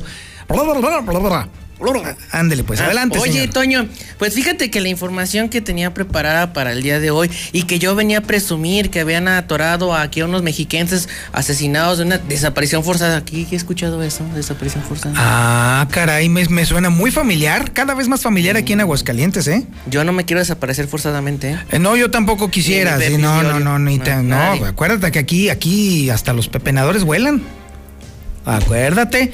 Nomás me, me la reservo, pero. Eh, se roban unas plumitas de oro y ya desaparecen. ¿Sabe? sabe. Ándale, algo así. ¿Qué pasó ahora? Oye, no, mira, bueno, vamos a empezar porque en las páginas interiores del periódico El Aguas, el que está ya en venta, gratis, ahí en el hidrocálido, déjame decirte, esta historia está, parece salida de Silent Hill, pero me voy a permitir compartírselas a ustedes porque es una nota muy interesante y que déjenme decirle a todos ustedes que era algo que estaba sucediendo aquí en Aguascalientes y que teníamos a tres desgraciados asesinos que habían dado muerte a una mujer. Les platico que dos mujeres y un sujeto que participaron en el asesinato de una enfermera desde el año del 2018 en el Estado de México y el Estado de Hidalgo fueron detenidos en esta ciudad de Aguascalientes ya que en su contra pues pesaban órdenes de aprehensión por el delito de desaparición forzada. Se trata de María del Rosario, Arcelia y Omar, en tanto que la víctima en aquel entonces resultó ser Patricia Alonso Álvarez. Esta última, Patricia, trabajaba como enfermera en la Clínica Médica Integral de Especialidades Arellano, SADCB. Esta pues está ubicada en el municipio de Tutitlán, Estado de México, donde María del Rosario fungía como jefa de enfermeras. El pasado viernes 8 de junio de 2018, entre las 5 y media y 6 de la tarde, María del Rosario le ordenó a Patricia pues que bajara a una bodega para hacer la limpieza de inventario, por lo que esta, al ser empleada de ella, pues accedió y acató esta indicación. Sin embargo, estando en ese lugar, fíjate esta parte, mi querido Toño, María del Rosario la golpeó e hirió con un cuchillo, ah, además de que la sometió con una estopa con formol que le colocó en la boca. Desgraciadamente o afortunadamente, a la otra enfermera le indicó, ¿sabes qué? Pélate y tú no viste nada. Cerca de las 9 de la noche con 15 minutos, María del Rosario junto con Arcelia y Omar y otra fémina que no tenemos el dato, sacaron el cuerpo ya inerte, ya sin vida de Patricia por un sótano del hospital y lo subieron a una camioneta Dodge Nitro en color gris en la que se enfilaron hacia, hacia el estado de Hidalgo. En un camino despoblado donde encontraron un río, dejaron el cuerpo de Patricia, le rociaron gasolina y le prendieron fuego. Ah, chinga. Ah, caray. ¿Dónde he escuchado? ¿Dónde se ¿Dónde he escuchado? Es una novela que muy recurrente aquí en el drama huascalentense, ¿eh? Así es. Fíjate que le, ah, hasta parece escena de San Pancho. La mamá de la enfermera reportó la ausencia ante las autoridades mexiquenses que, tras las investigaciones respectivas, identificaron a María del Rosario Arcelia y Omar como los partícipes en la desaparición de Patty y por lo cual se les giraron órdenes de aprehensión. Se estableció que estas tres desgraciadas personas eh, se escondían aquí en aguas, por lo que se inició su búsqueda. Fue así que elementos de la Comisaría de la Policía Ministerial de Aguascalientes y Fiscalía General del Estado de México y de Hidalgo capturaron y ahí te va a este primer sujeto, Omar, fue arrestado en las inmediaciones del fraccionamiento en construcción Rancho Santa Mónica. Ah, Rancho Santa Mónica. Vaya, vaya, vaya. Luego, a María del Rosario y Arcelia fueron localizados en el fraccionamiento Versalles segunda sección. Una vez que estos tres sujetos fueron detenidos, pues ahora sí quedaron a disposición de las autoridades mexiquenses para que respondan ante este grave situación de desaparición forzada que creo en México eh, los abrazos y las desapariciones cada día son más comunes en, nuestra, en nuestro querido país, muy lastimado ya país, por lo que bueno, Desgraciadamente, eso fue lo que pasó aquí en Aguascalientes con historia de hace tres años, pero que usted solamente la va a ver en exclusiva a través del Aguas. Investigaciones que de verdad cada día se ponen más calientes a través de las páginas de este bendito periódico. Y ahora sí, dejando el aguas de lado porque literal se soltó el chaneque en la noche, mi Toño, porque Ay, hubo accidentes uno tras otro. Otra tras vez. Gente ebria, gente al volante, gente que no tiene escrúpulos y que luego parece que yo les digo pistien y manejen y se van contra mí cuando yo lo único que hago es darle a ustedes las noticias. El primero de ellos y más grave sucedió esta madrugada prácticamente en el distribuidor vial de la muerte de la 45 Norte, lugar donde un hombre de 30 a 35 años de edad murió al estrellarse en el muro de acceso o bifurcación a la rampa de la 45 Norte con rumbo al centro de Aguascalientes lo que está interconectado a siglo XXI. Bueno, este motociclista iba en su jaca, una, una motocicleta con placas, y anótele bien, por favor, A2 NT6 de la marca Bento en color negro con rojo. Este hombre pues es un masculino de 30 a 35 años de edad. Su media afiliación pues vestía una playera verde manga larga, pantalón de mezclilla color azul marino sin cinturón, zapato tenis en color negro, casco abierto o que parecen como unas basinicas en color negro pastel, en, negro, en color negro con color verde pastel.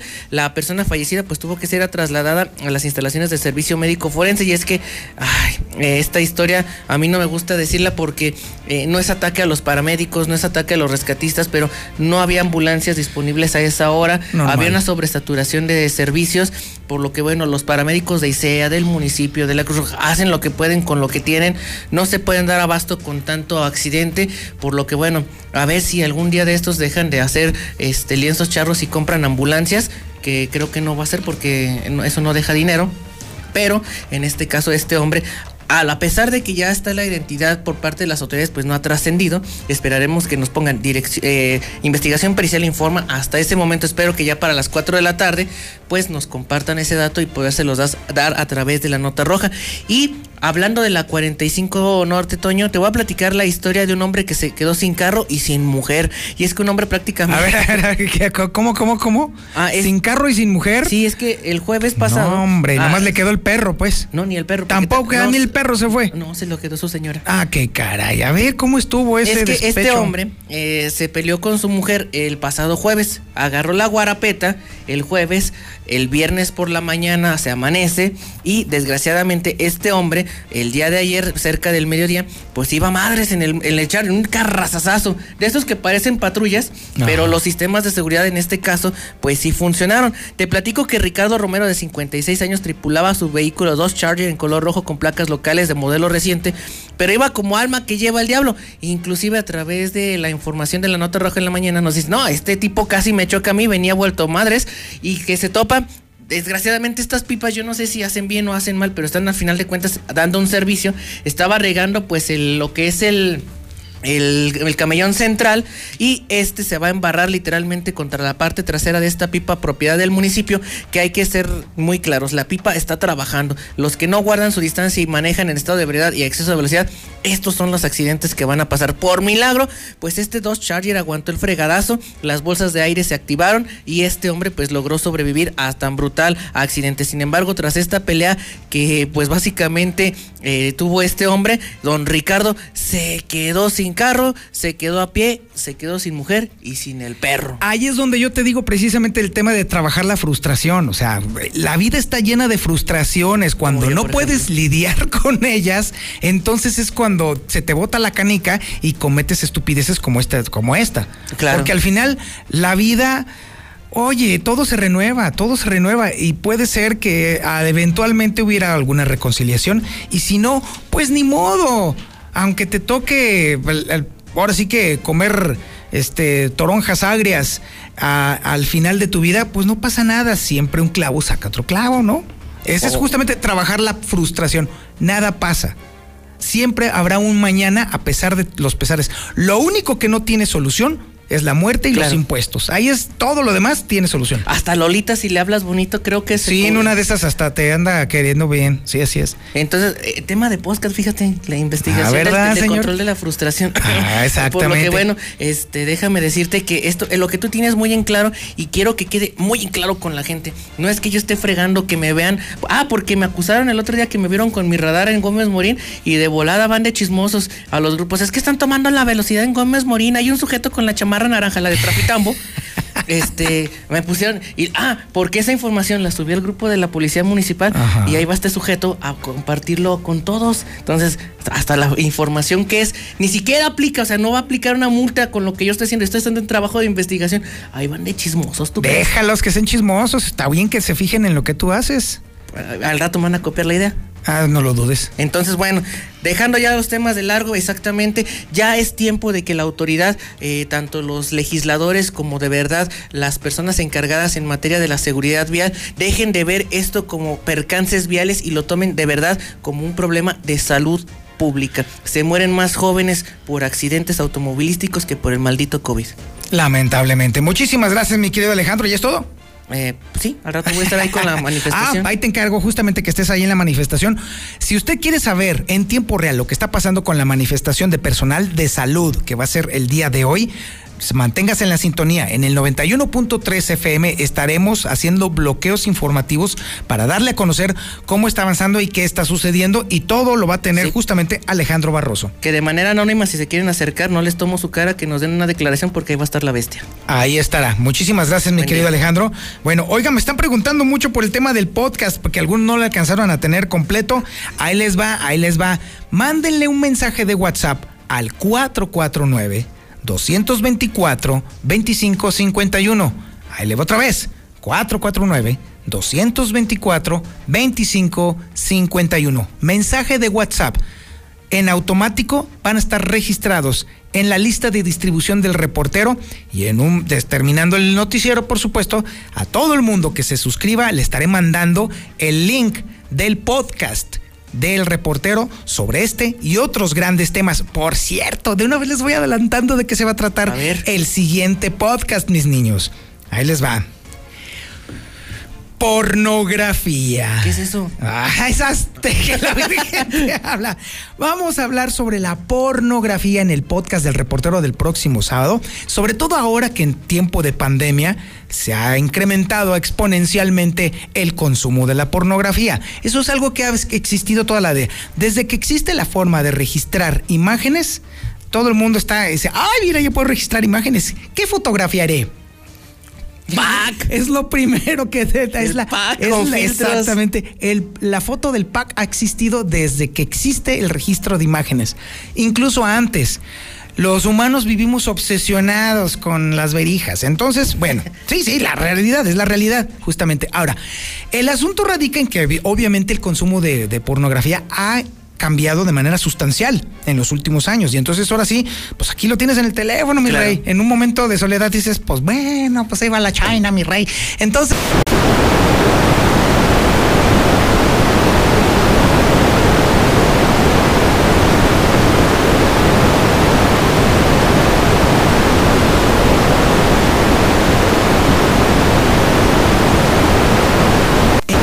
incremento de la violencia en contra de las mujeres y el incremento del consumo de pornografía que está orientado a la vejación de las mujeres. Ojo con ese dato, mi querido Alejandro, ¿eh? porque el asunto sí, efectivamente, sí, hay una correlación directa en ambos incrementos. Pero bueno, Ahí se los voy a dejar a usted. Ya estás viendo pornografía. No, estoy viendo los teléfonos de Star ah, TV hablando del ah, sistema de televisión por paga, pues que contraten Star TV. Ahorita es un muy buen momento. Déjeme decirle que ya está abierto ahorita eh, para que usted reciba en su casa al instalador de Star TV para que le ponga su antena amarilla. Nada más basta con que usted llame y en una hora ya le están instalando, ¿eh? 146-2500, el número de teléfono de Star TV. A ver, otra vez, otra vez, otra vez. 146-2500 son los, los, teléfonos de Star TV, donde también tenemos paquetes hot. Así que. Ah, pues de una vez, hablando, hablando justamente de porro, porque es algo normal. O sea, todo el mundo consume en algún momento de su vida pornografía. Calígula, aquella película que fue tan censurada en su tiempo. Uy, estás hablando de tiempos antediluvianos. Sí, sí. ¿Qué va? Ahora dibujos animados. No, ni digas, porque al rato la generación de cristal va a decir que Betty Boop es pornográfica. Puede ser, no lo dudes ni un segundo. Pero bueno, ya es momento. Yo creo que después de haber estado consumiendo tanta cochinada auditiva, comenzando con Alejandro Barroso, uh. jajaja, yo creo que ya es el momento de sanearse de alivianarse, de agarrar la onda, de, empezar a, considerar achiquear el cuerpo. Ahora, incluso cuando uno consume pornografía, pues de pronto el, cuerpo reacciona. E incluso hasta en eso se necesita estar saludable, estar obviamente puesto y dispuesto. Y obviamente para eso sirve justamente lo que nos va a caer, mi querido Beto. Estás tú escandalizado, canijo, con todo lo que estamos No, para nada, mi buen Toño. Al contrario, muy buenos días, señores, caballeros estamos ahora mismo pasando por estas imágenes surrealistas del México moderno en el cual, pues bien decías y de manera atinada, mi Toño, ¿qué tendrá que pasar en esta vida como para que el sistema médico esté haciendo una manifestación? Y bueno, pues una pregunta obligada en este caso es cómo anda usted de vigorosidad. ¿Trae agotamiento crónico? Yo les hago una pregunta, chavales, y es muy seria. ¿Alguien se ha preguntado si la vacuna duele? ¿La vacuna COVID? Fíjate que ha sido poco y los que han referido a ello dicen que casi no. Ok, pero fíjate cómo cambia la percepción.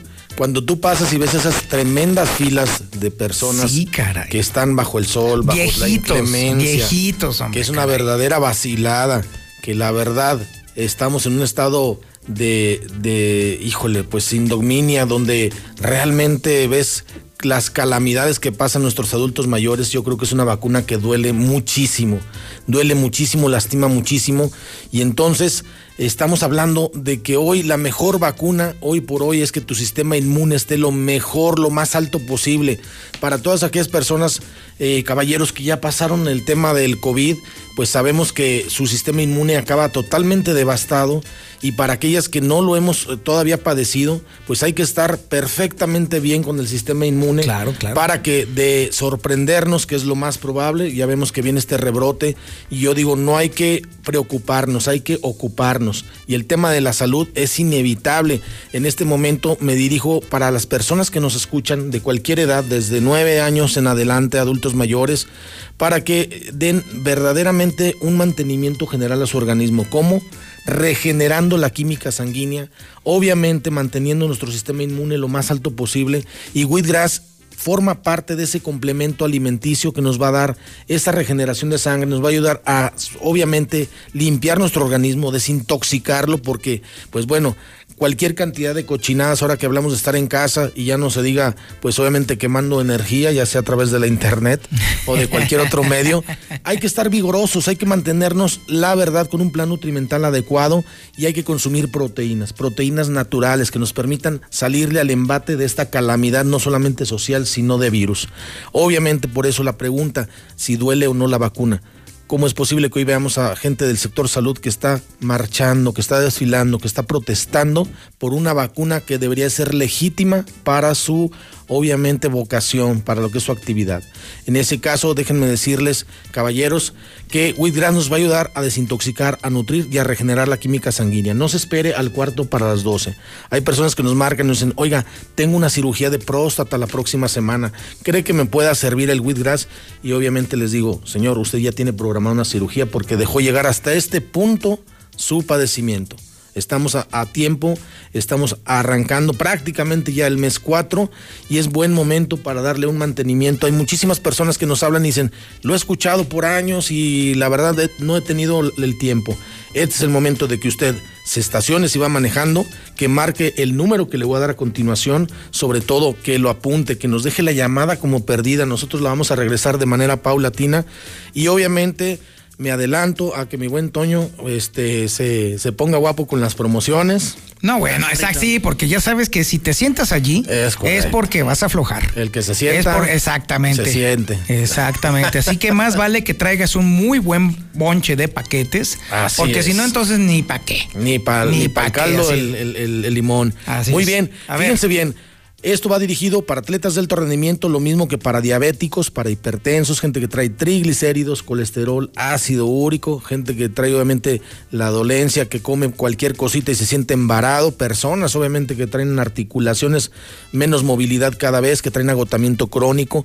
Es decir, es una proteína natural, no se contrapone a tratamiento ni medicamento alguno y básicamente, apunte este número, la promoción del día de hoy, mi buen Toño, está sujeta solamente a 20 productos. Ah, Solamente 20 productos que van pues, acompañados pues. de la entrega, la valoración y el plan nutrimental sin costo, caballeros.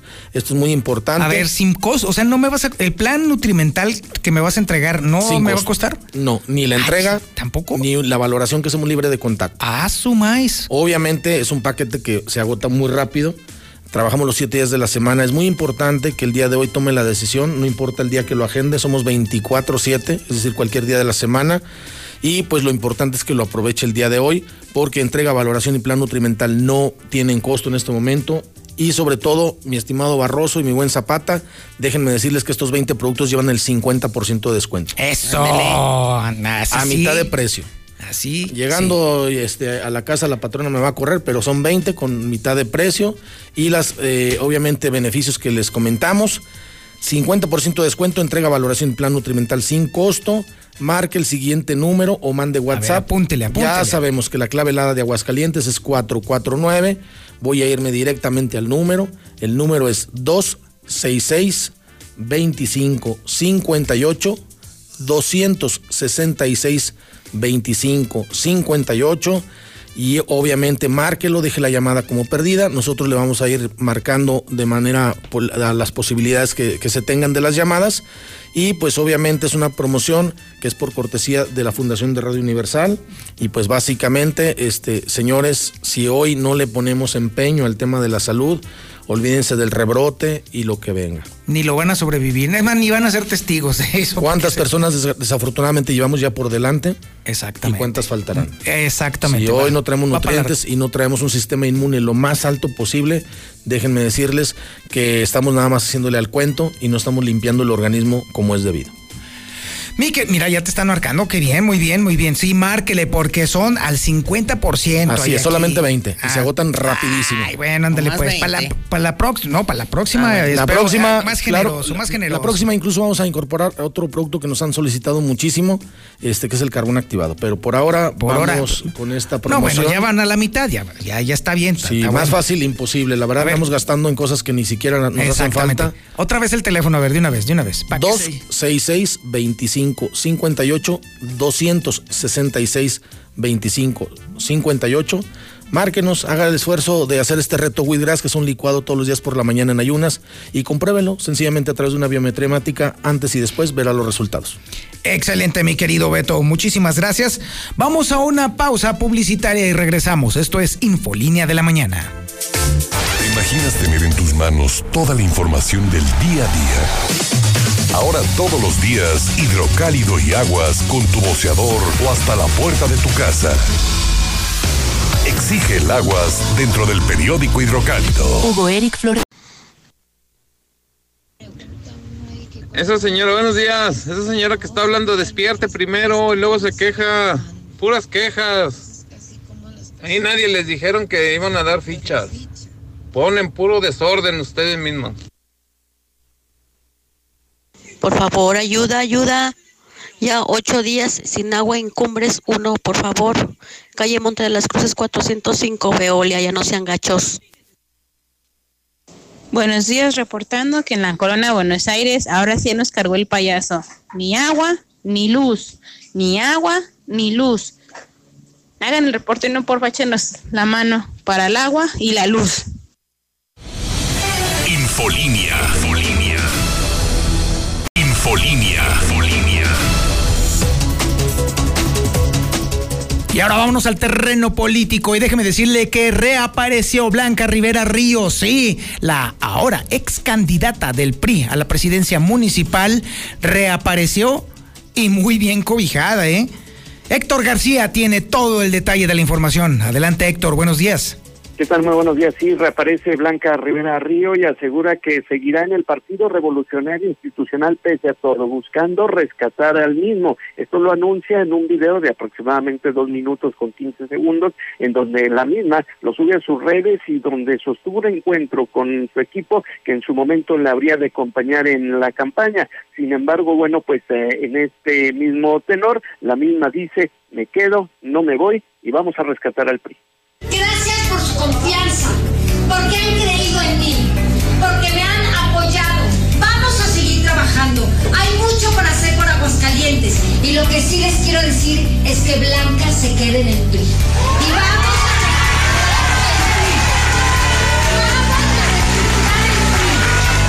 Y yo sé lo que ustedes necesitan.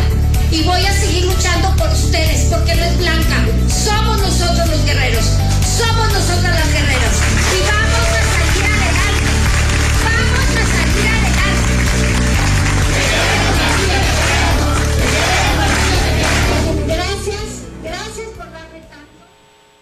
Advierte que hay Blanca para rato y que seguirá trabajando principalmente por Aguascalientes. Hasta aquí con mi reporte y muy buenos Muchísimas gracias, mi estimado Héctor García. Bueno, ahora déjeme decirle que también hubo alguien que apareció y que hasta el momento no había hecho ninguna declaración a ningún medio de comunicación.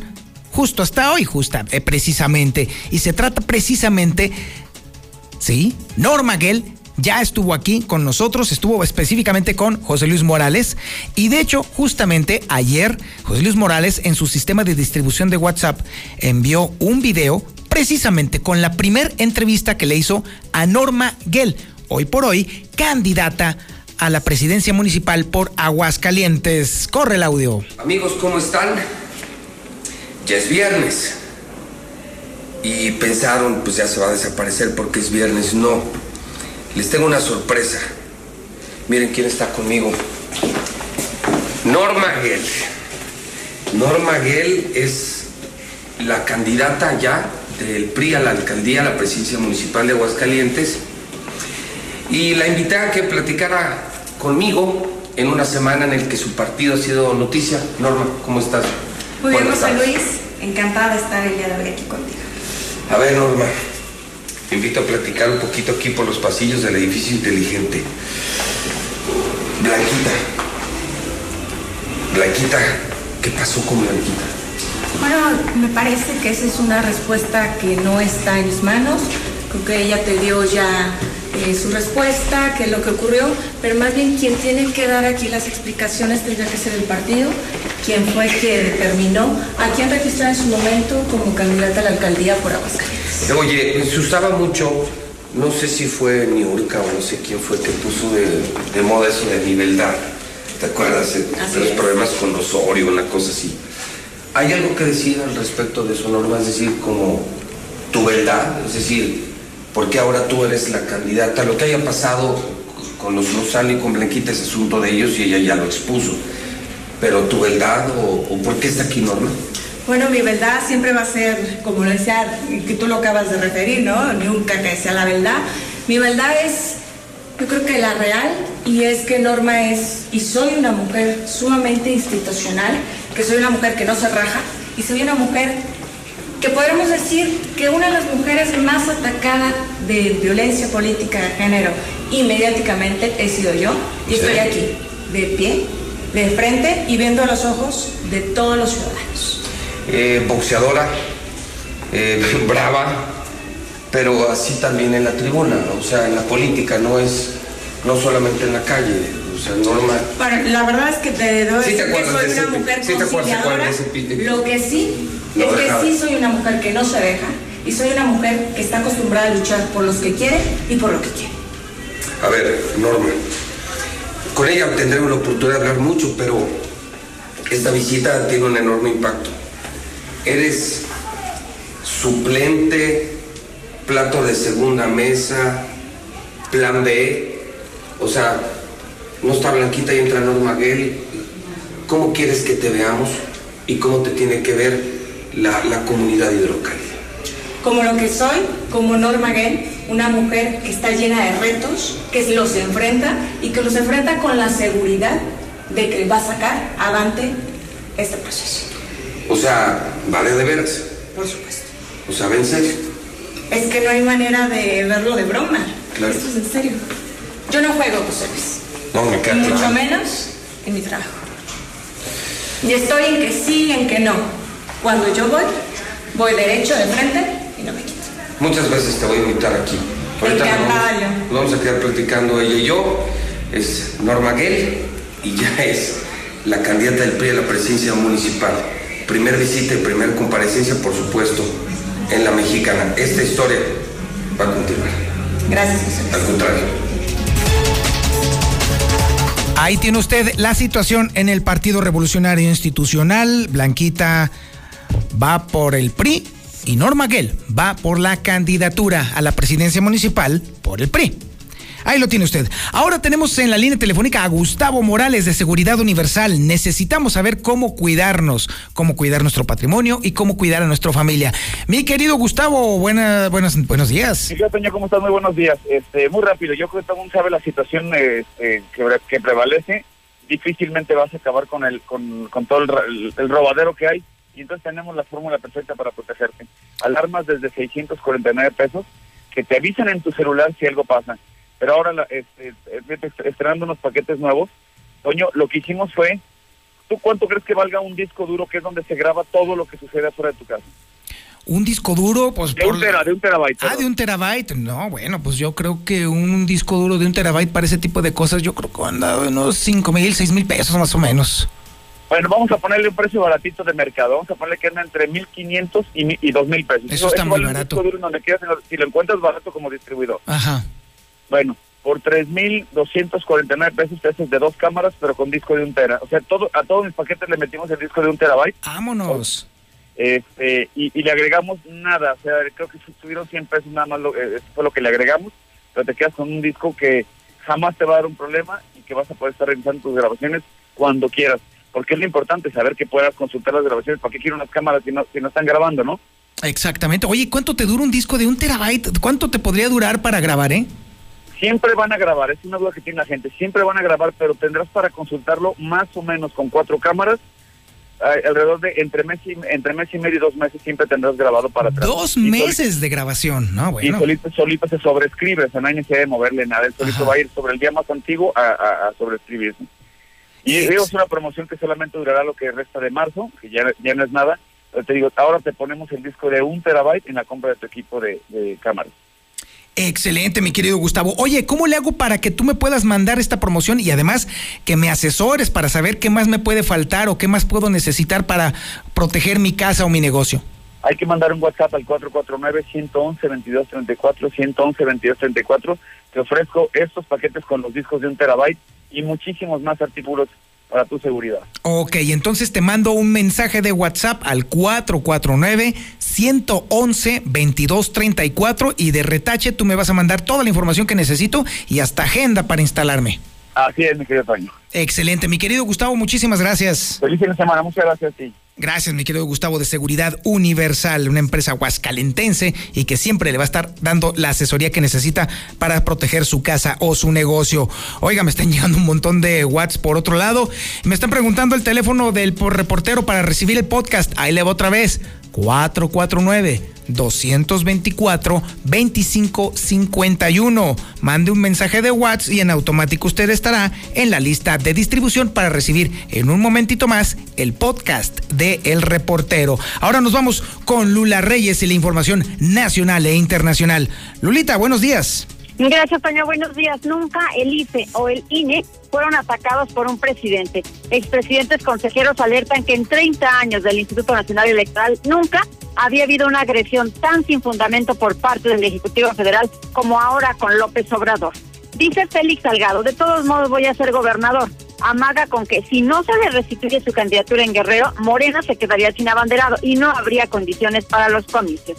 ¿El papel de baño podría sufrir escasez a nivel mundial? Bueno, recientemente Susano, el principal productor de pulpas de madera a nivel internacional, advirtió sobre una posible escasez de papel de baño a nivel mundial.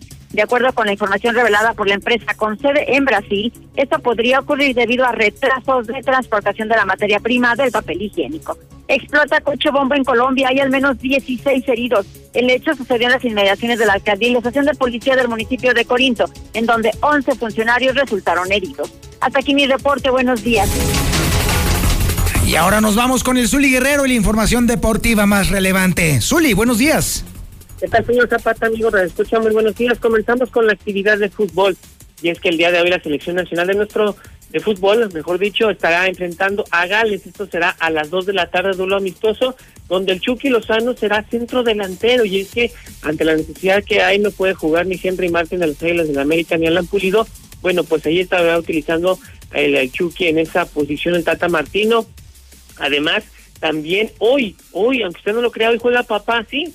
El Real América tendrá duelo de preparación, un duelo amistoso ante Monterrey a las seis de la tarde a través de Star TV, duelo de cara a lo que será el siguiente torneo, o el mejor dicho, la recta final del campeonato mexicano.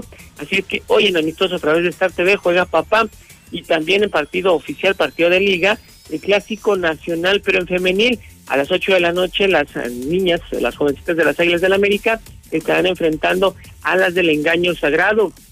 Además, eh, también en Inglaterra, bueno, el Chelsea estaría en la posibilidad de adelantar la contratación del mexicano del Tecatito Corona esto para que no incremente su, su porcentaje su su carta y es que bueno pues al parecer hay planes de que el Tecatito pudiera ser uno de los refuerzos que tuviera la selección sub-23 si es que logra su boleto a Juegos Olímpicos. Ahora que hablamos de esa selección que mañana tendrá actividad, bueno, pues la FIFA estaría castigando a la Federación Mexicana de Fútbol y esto sería que no se pueda jugar la final con público, siempre y cuando, bueno, pues México pudiera acceder a esta gran final y todo por el clásico grito homofóbico. Y además en Fórmula 1, Sergio Checo Pérez, bueno, pues sabe que de, en este fin de semana se corre el Gran Premio de Bahrein y por lo menos tendría que estar entre los cinco primeros lugares a pesar de que todavía no se identifica con el nuevo auto de su escudería Red Bull. Sin embargo, no hay pretexto para que puedo, che, para que Checo pueda hacer una buena carrera. Y en boxeo también rápidamente, Oscar de la Hoya, a la edad de 48 años, anunció que regresa del retiro, estará nuevamente en el ring con un peleador y una pues un combate por definir. Hasta aquí con la información, señor Zapata. Muy buenos días y buen fin de semana para todos. Muchísimas gracias por su atención a este espacio informativo Infolínea de la mañana. Les recuerdo que todos los días, de lunes a viernes, estoy aquí en el 91.3 de FM, de 8 a 9 de la noche, en Infolínea de la noche. Hoy por hoy, el noticiero número uno en el cuadrante de Aguascalientes. Muchas gracias por su preferencia. Y como todos los días, como todos los días, aquilate este aprendizaje que me ha costado sangre, sudor y lágrimas. Créamelo, créamelo. Pórtese mal Cuídese bien y niéguelo todo. 25.000 watts de potencia. 91.3 FM.